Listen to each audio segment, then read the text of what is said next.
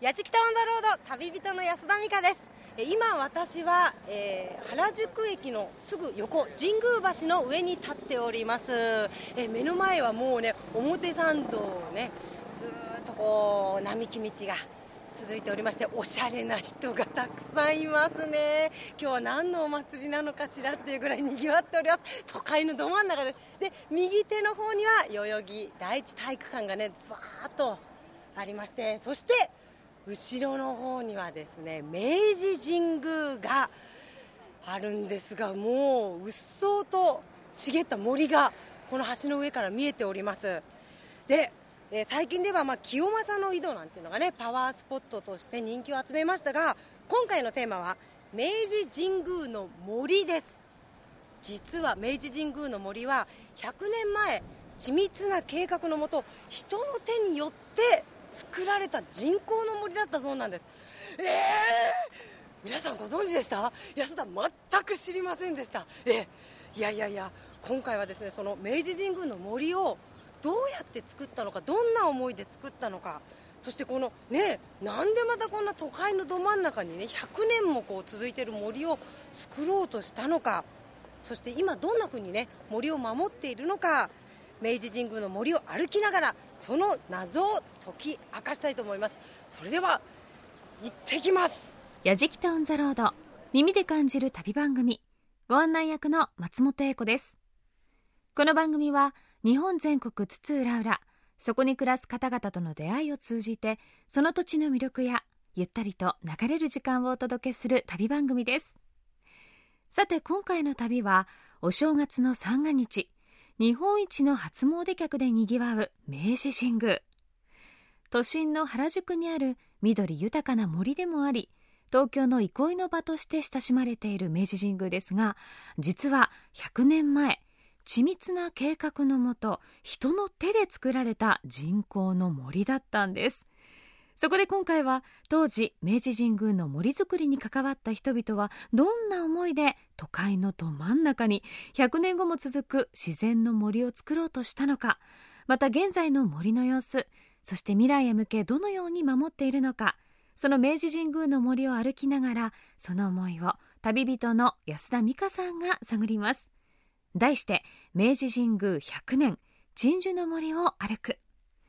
100年前に始まった物語はまだまだ続いていました。やじきた on the road さあ原宿駅から歩いてすぐの今明治神宮の鳥居の前に私たちおります。もうねちょっと入ってきただけですごく静かなんですよね。もううっそうとこう緑がもう空が見えないくらいこう木に囲まれているような感じですさあ、えー今日はですね NPO 法人響のえー事務局長井梅恵美さんそして稲作事業長の山下康さんにお話を伺いたいと思います。よろしくお願いします。よろしくお願いします。いやーなんかもうすでに 癒されちゃって。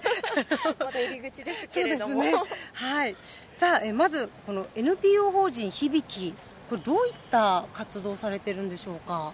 あの明治神宮はい。の森の中で、えー、と田んぼを耕したりどんぐりの苗木を拾ってそれを全国の植樹にお返ししたりとかっていう活動をしてあとはそれを外国人の人方にこうお伝えするといった活動もしています。明治神宮に田んぼがあるんですか？実はちょっと隠された場所にあるので今日は特別にその中をご案内できたらいいなと思ってますでもまあ基本的に今ねやっぱり外国人のね観光客の方たくさん歩いてらっしゃいますけどもそのガイドもそういう外国の方々に日本の、えー文化をお伝えしたいということでこの神宮の中を、はい。えーガイドをするっていうそういうチームもあります。へえあの私ちゃんとゆっくり歩いたこと実はないんですけれどもそうやって日本人でもガイドを受けることできるんですか？はい受けられます。今日はそのガイドの一部はい。もぜひ、ああのはい。ご紹介できたらいいなと思うので森を楽しんでいただければいいなと思ってます。よろしくお願いします。やじきたオンザロード耳で感じる旅番組。今回の旅人は安田美香さんです。明治神宮100年鎮守の森を歩くということでまずは入り口ですけれどもね。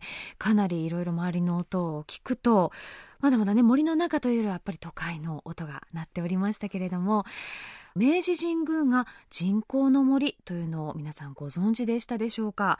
安田さんご自身も驚いてましたが私松本英子も初めて知りました。そのぐらいおそらく東京に住んでいても知らないという人がほとんどなんじゃないかなと思うんですが今から100年前明治神宮がある場所は畑や沼などの荒れ地という全く何もないところに明治神宮の建設地となったことで森の造成計画が始まりました。そのプロジェクトは永続的な森を作ること。なかなか難しいですよね。手入れのいらない自然の森に近い構想が練られたんです。それから100年後の現在その手入れのいらない自然の林になりつつあるようなんですね。すごいです。そんな明治神宮内の自然を守り後世に伝えていく取り組みなどを行っている NPO 法人響の理事有名恵美さんと山下康さんと一緒に100年経った明治神宮の鎮守の森を歩きます。矢次北た on the road. さあ今まさに鳥居の真下におりまして今その鳥居をくぐる瞬間なんですけどもなんかあの歩き方があるということなんで教えていただけますでしょうか？そうですね、はい。あの普通の森ですとあの皆さんそのままテクテクと森の中に入っていくと思うんですけれども、はい。一応ここは明治神宮ということで神域なのであの神社の作法があるんです、で今はこの鳥居の前なんですけれども、はい。ちょうど鳥居はあの神様の世界と,、えー、と私たちが一般に住んでいる世界との境目にこうできるものでしてあのここで一応お家に入るときお邪魔しますっていうような形でお辞儀すると思うんですけれども、はいはい。それと同じようにこえ。えの鳥居の前ではあのお辞儀を一礼してります。はい。じゃあ一礼しますね。は、はいい。お邪魔いたしますさあ鳥居をくぐりましてえでえっとひ真ん中を通っちゃいけないんですかこれ？そうです。真ん中は神様の通り道なので、左側を歩いて行きましょう。そうだったんですね。私今まで無礼なことしちゃってました。真ん中通ってましたか？はいあの、えちなみにこの、えー道は何という道になるんでしょうか？これは聖参道といって、はい。明治神宮にはいくつか参道が伸びているんですけれども、はい。えっと、こちらが表の参道です。はい。なので明治神宮の表の参道。で表参道。あはい、表参道も明治神宮と合わせて、はい、作られた道です。であとは西参道とはい北参道とはい。西参道この3つが明治神宮から伸びてます。しかしまあいい香りがしますね木のはあ。ちょっと入ってきただけでもう別世界ですね。ねひんやりちょっとしませんか、うん。涼しいです。これものすごく高さありますけど何メートルぐらいあるんですかね？30メートルか40メートルぐらいですね。そんなにありますかね、え40メートルありますねこれね。うわあ空までスワーッと伸びてますもんね。あそして今橋を渡っているんです。これ何ですか？あら川だ。川明治神宮あの、はい。本当に森なので水がコンコンと湧いてるんです、え湧き水なんですか？ええ。でこの水はえ？森がもたらしてくれてる水ででこの水が渋谷川の源流になるんです。それの水源は2つあってそのうちの1つは明治神宮なんです、本物の森なんですね。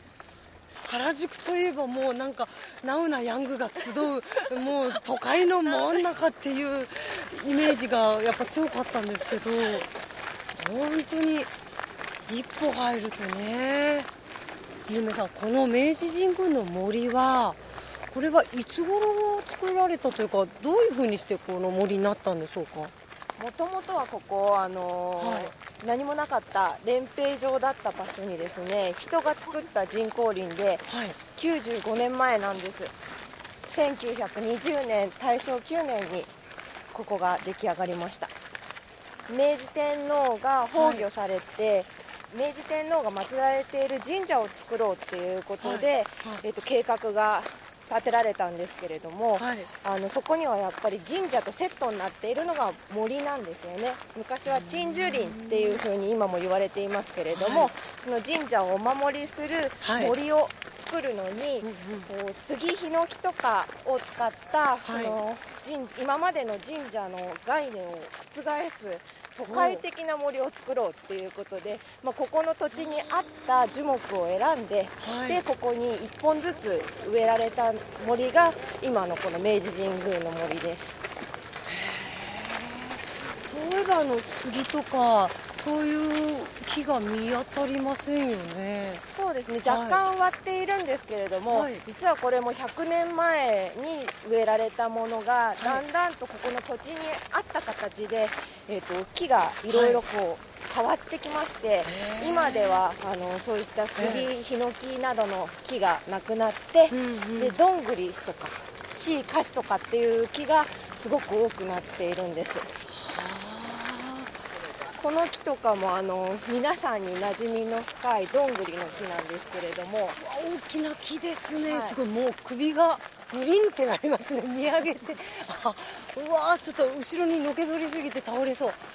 これどんぐりの木ですか？そうなんですよ。こんな大きくなるんですね。なるんですよ。あのちっちゃい実から芽が出てこれだけの大木になるんですけれどもあのトトロをご覧になったことありますよね。隣のトトロはい。隣のトトロでこうちっちゃいどんぐりから、うんボッ。ってボッってね。やって大きくなるとはい。こういう木になります、へそれと同じ木木です。立派ですね。100年ってことですよね。樹齢100年って考えていいんですかね？そう約ですね。植えた時にはちょっと大きなものを植えているので、はいはい。だいたい100年ぐらいでこの大きさになります。はあ立派ですね。ちょっと葉っぱの匂いを嗅いでみませんか？葉っぱあこうやって。あちぎって。ちぎって。はい。ビリッとちぎってゴシゴシここすすっって鼻に持っていくと。わあいい香り。てね。わあすごいうわー。なんか甘いし花の香りもちょっとするような。えー、こんな楽しみ方もあるんですね。そうなんです。葉っぱちぎっただけで。この葉っぱをはい。こうタンスの中に入れて匂いが結構きついはい。ので強いですね。虫よけであのタンスの中に入れたりしてる葉っぱです。なんかもっとそういう葉っぱとか森と人が身近だったんですね。ねえね本当に面白いぞ明治神宮。こんなにいろいろあるんですね。やじきたオンザロード旅人の安田美香さんが巡っております。明治神宮100年鎮守の森を歩く。足元から聞こえていた玉砂利の音とってもいい響きでしたよね。また一気に森の空気感になっておりましたけれども明治神宮の豊かな森は実は人工的に作り上げられた森だったわけですがしかも神社によくある杉やヒノキなどの針葉樹ではなく広葉樹を中心とした森。その理由の一つとしてこの場所が杉やヒノキが育たない関東ローム層という乾燥した土地であったこと。そして未来を見据えた素晴らしい理想があったという。その理想というのは針葉樹林になると人間の力で何回も植え直す必要があるんですがただ明治神宮の森は自然の力で100年続くようなものでなければふさわしくないというそんな理想のもとクスノキカシの木シイの木などの広葉樹が植えられたんです。100年前の当時思い描いていた姿に近づいてきている明治神宮の森。その先人たちの思いを感じながら数年前パワースポットとして人気を集めた清正の井戸。そして明治神宮に参拝します。パワースポットとして注目された当初5時間ほど並んだようなんですが現在はどんな様子なんでしょうか？やじきた on the road. 当に。これ何何本あるんですかね明治神宮に木が。何何千本？もっとかな？当時植えた時には、はい。あの10万本約10万本の木が植えられたと言われてます。そこからもうあの随分ね あの木の循環があって、はい。あの新しいものが生えて古いものがなくなってっていう形なので随分木の、ね、本数は変わってきているみたいですね10万本植えたんですね、それって国民のみんなで植えたんですか？それがあの、はい。全国からの献木10万本の献木で出来上がったんですけれどもあのここの森を作ったのは11万人の延べ11万人の青年たちが全国から集まって作ったと言われてますもう当時はあの定員数をはるかに超えて、あの申し込みがあったみたいなのでもうそこからもうすごい強靭な肉体とあのやる気とみなぎってる人だけがこう選ばれて。ここに選ばれてこれたらしいのでもう本当にすごいあの選ばれた人たちはやったという思いでここに来てずっとご奉仕をされてたという言われてますじゃあ本当に思いが詰まってできた森なんですね。やじきた。On the road 見えてきました。これが清正の井戸ですかね。ああああ。こうね階段をちょっと降りた下に今水場が見えてまいりました。あこれだ友達の携帯電話で何度も見たことがあります。じゃあ今回ご自身の携帯で釣られたらよろしいんじゃないですか？えっと金運じゃなくて全体運がアップするんですよね。はい。運気が。わ。ああなんかあのひっそりとしたところにあるんですね、なんかもう本当に森の一番奥の方にこう池がありましてその中に井戸のこうなんて枠があると。あ。ちゃんと湧いてる様子がこの樽からこう出てくる感じで分かりますよね。湧いてますね。本当だ。ちゃんと水がこう溢れてちょろちょろちょろちょろっとこう出てるんですね。えここからまさに湧いてるんですよ湧いてねるんです。すごい。へえこれからずっと川になって、うん。渋谷の中を通って東京湾に注いでいるんですよ。なのでさっきの橋一番初めの橋の下をくぐって、ああ。そこを遡ってくるとここまで来ます。そうなんですね。いやでもなんかすごく澄んだ綺麗な透明な水ですねでまたあの木々の緑がね映ってやっぱすごくなんかありがたい神聖な気持ちになりますね。うわかなりひんやりしてます。うわはあ癒される。あれやじきた On the road.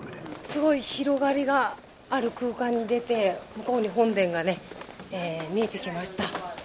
よいしょ。東京都会のど真ん中なのに上空にもう本殿と木しか見えないっていうのがすごくないですか？すごい。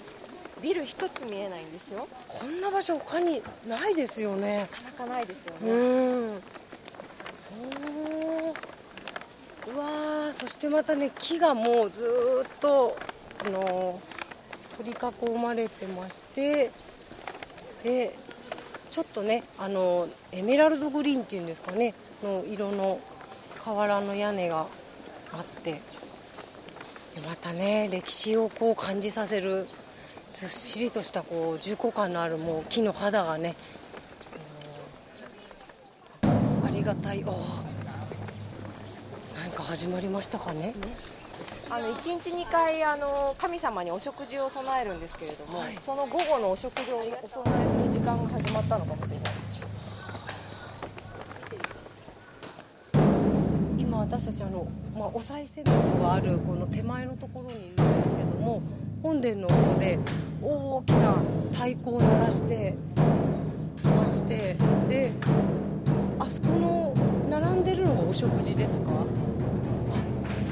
当にあの神様の前にですねお酒とそれからなんだろうお餅かなお米とかお魚あへえ神様にお食事をお供えする時間にちょうど私たち立ち会うことができました。なんか知らないことだらけですね。あそうですね。はい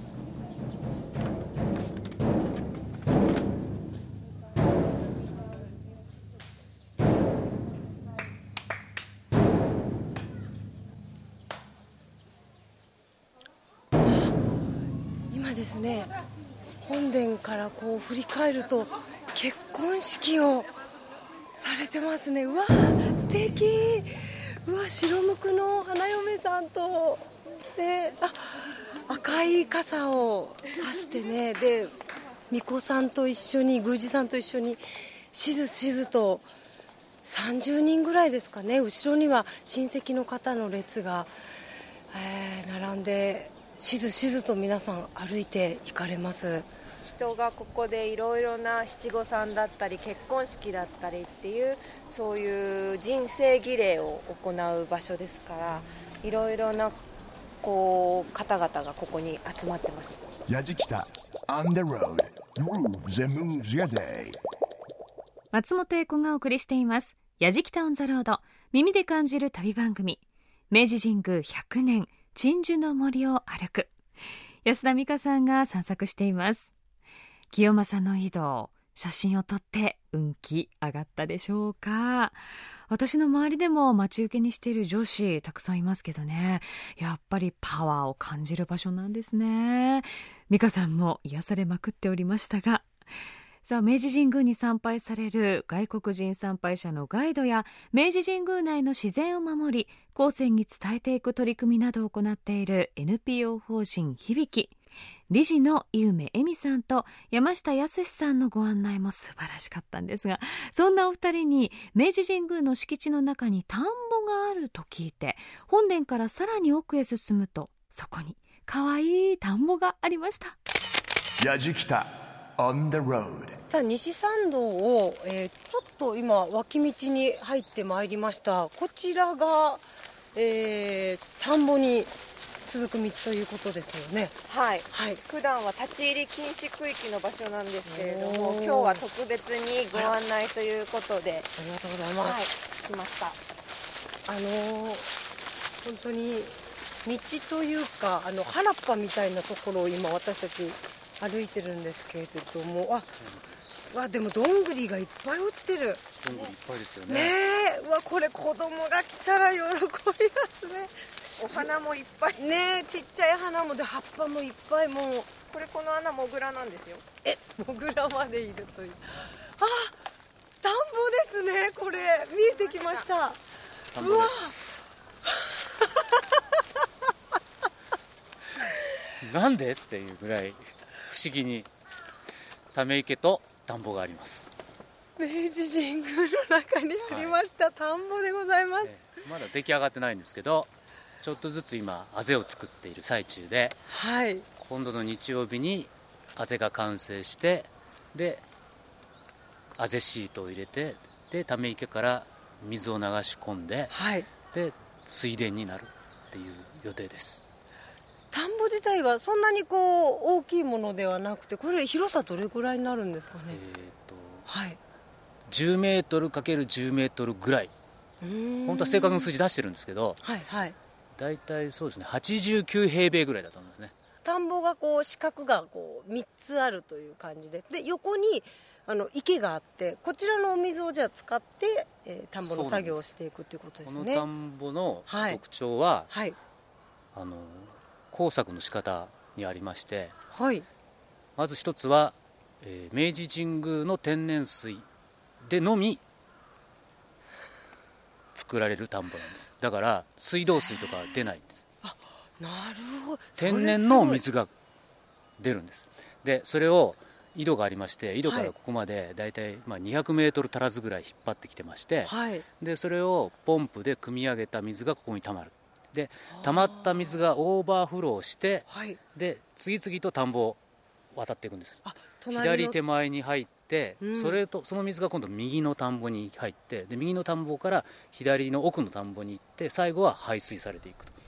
でその水路は全部明治神宮の、えー宮大工の方が作ってくれた木でできた水路でつながってるんです。すごいですだから水は天然水です2つ目の特徴ははい。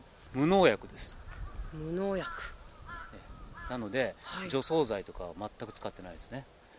でなおかつ基本手作業で耕運機とか入ってないんです。だから全部手でこうだこの後すっごい大変なことなんです。あの水入れて白かきっていうのをやるんですね。泥んこにするんですけどでお田植え祭というお祭りをするんですけどもそこにはい。小学生がやってきてはいでそのお祭りを見学した後にはい。ここにお田植田植え体験をしにここに田田んぼに植えます。子供たちが手で植えるんですか、はい手で植えます。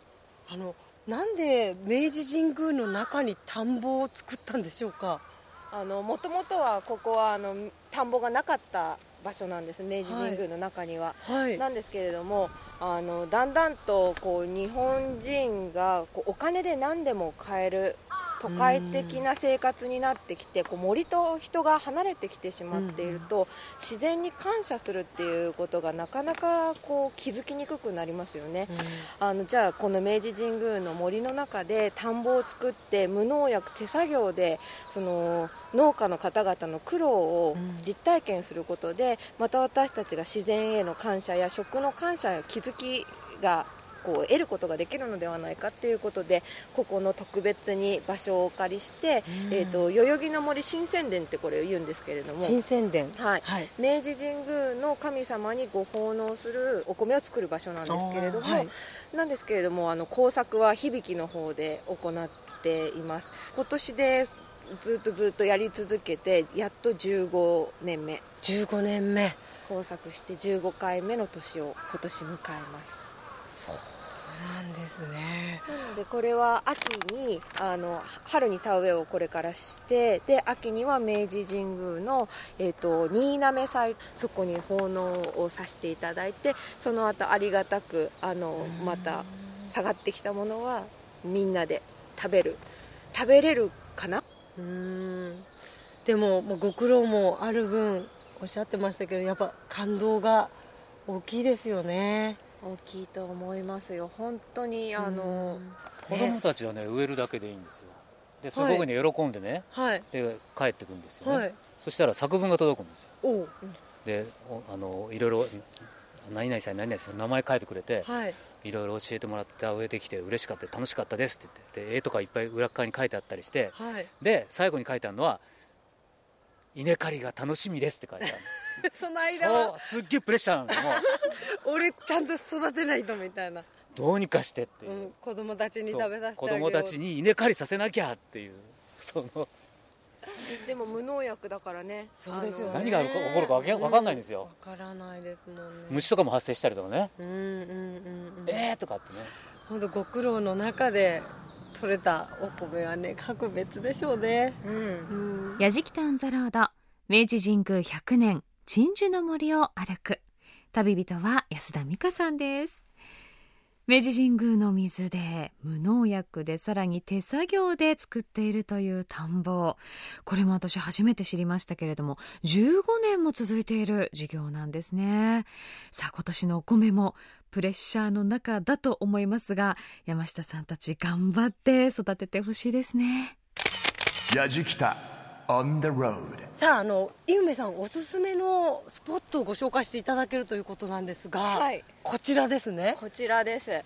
あの明治神宮の一番奥のところにある芝地なんですけれどもはい。すっごいこう芝地が広がっているところの奥には新宿のビル群がこう見えるんですよね。不思議な世界じゃないですか？いやここいいですね。いやこれはねありそうでない芝地ですよ。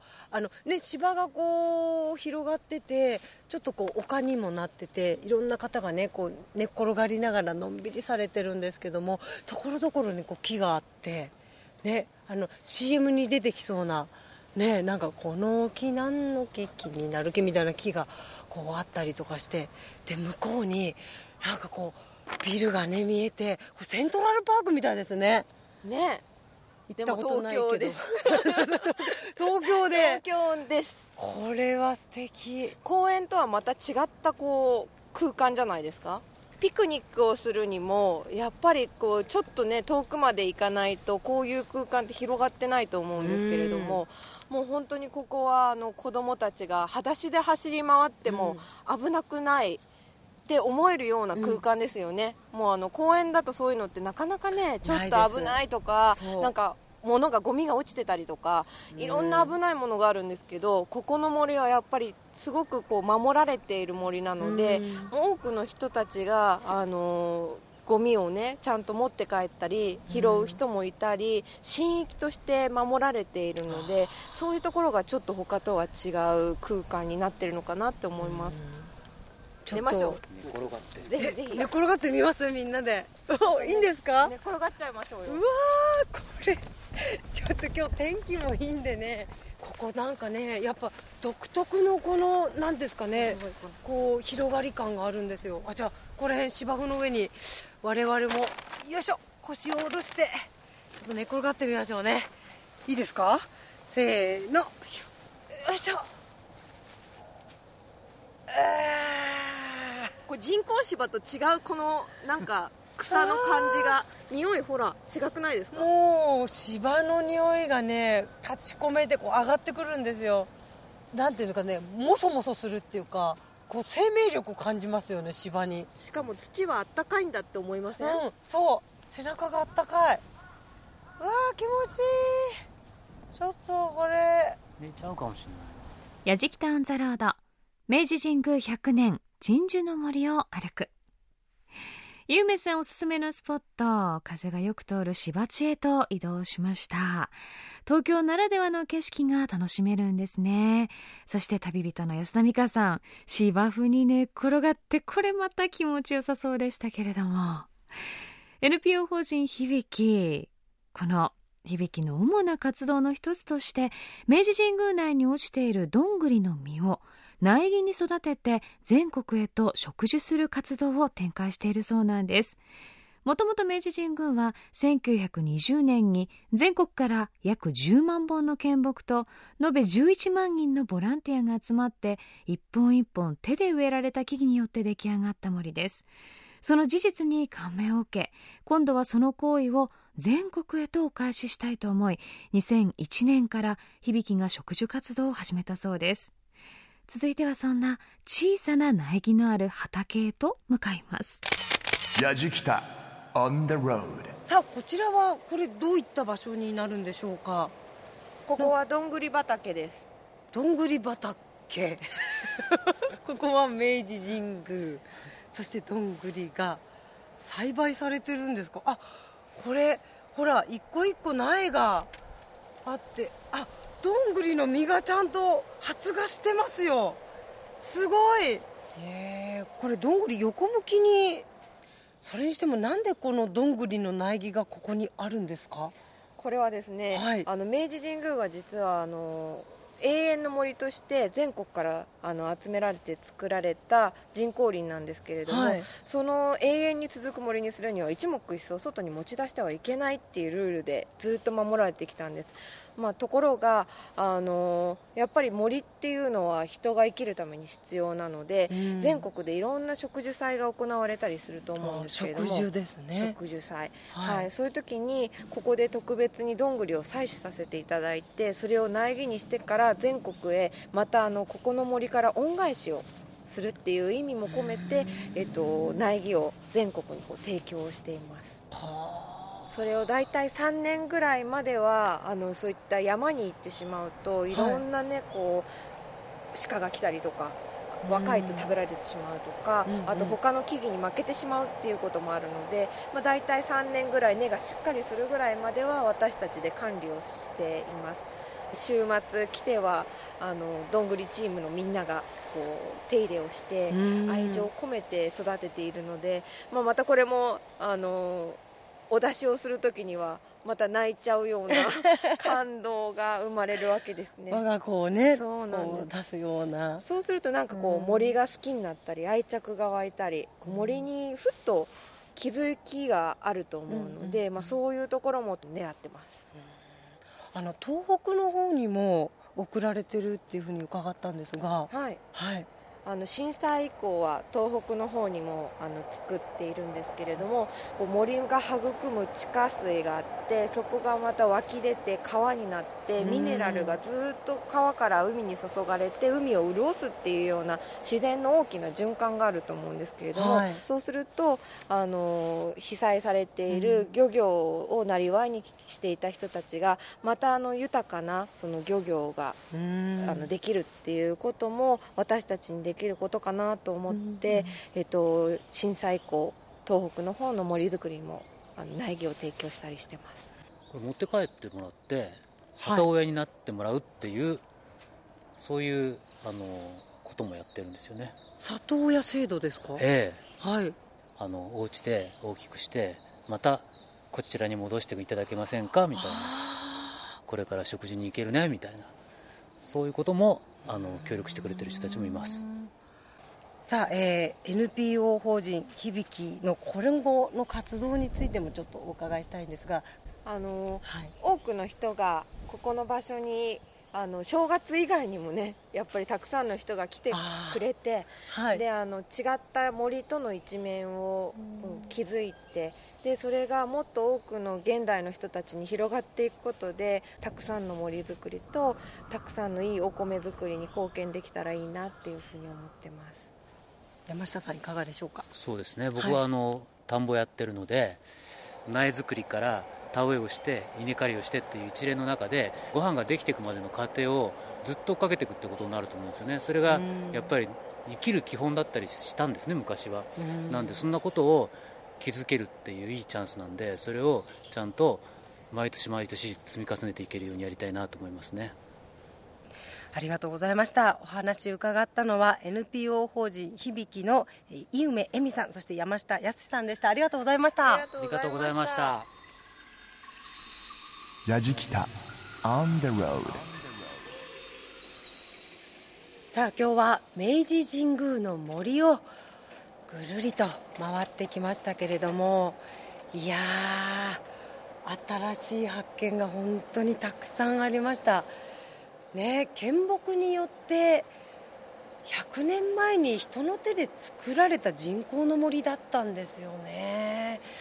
私もてっきりそのもともとあった森をこう手を入れてこう続けているんだと思ってたんですけれどもこんな都会の真ん中にですねこんな自然豊かなあのもうてっきりこう高尾山かどっかにでも来たんで迷い込んだんじゃないかっていうぐらいの深い森が広がっているということでねであの私もやっぱりおすすめスポットでこうご紹介いただいたあのセントラルパークかのようなねあの綺麗な芝生とそこに寝っ転がって空を見上げたんですけどこれはね最高でしたね。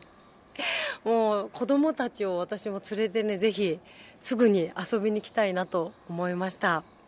皆さんぜひね足を運んでみてください。それで本殿に行く参道はもちろんなんですけどそこから伸びている脇の小道にぜひ足を踏み入れてください。もうあなたの知らない緑が 待っていると思います、えー、100年前に献木によって作られたね人の思いが詰まった温かい森があなたをきっと癒してくれると思います。旅人は安田美香でした。明治神宮100年。鎮守の森を歩くと題して矢敷タウンザロードお届けしてきました。私も初詣と清正の井戸のイメージがほとんどだったんですけれどもえ今回の旅の様子を聞いて田んぼですとかどんぐりの苗木の畑があったり気持ちいい芝地があったりもともと人の手で作られた明治神宮ですが今も響きの皆さんをはじめとして多くの人の力で森が保たれてそして進化していってるんですね。いや私も遊びに行きたくなってしまいました。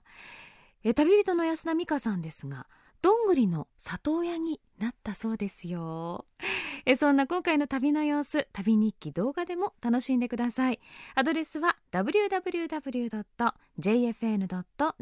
スラッシュやじきた www.jfn.jp スラッシュやじきたやじきたオンザロードご案内は松本英子でした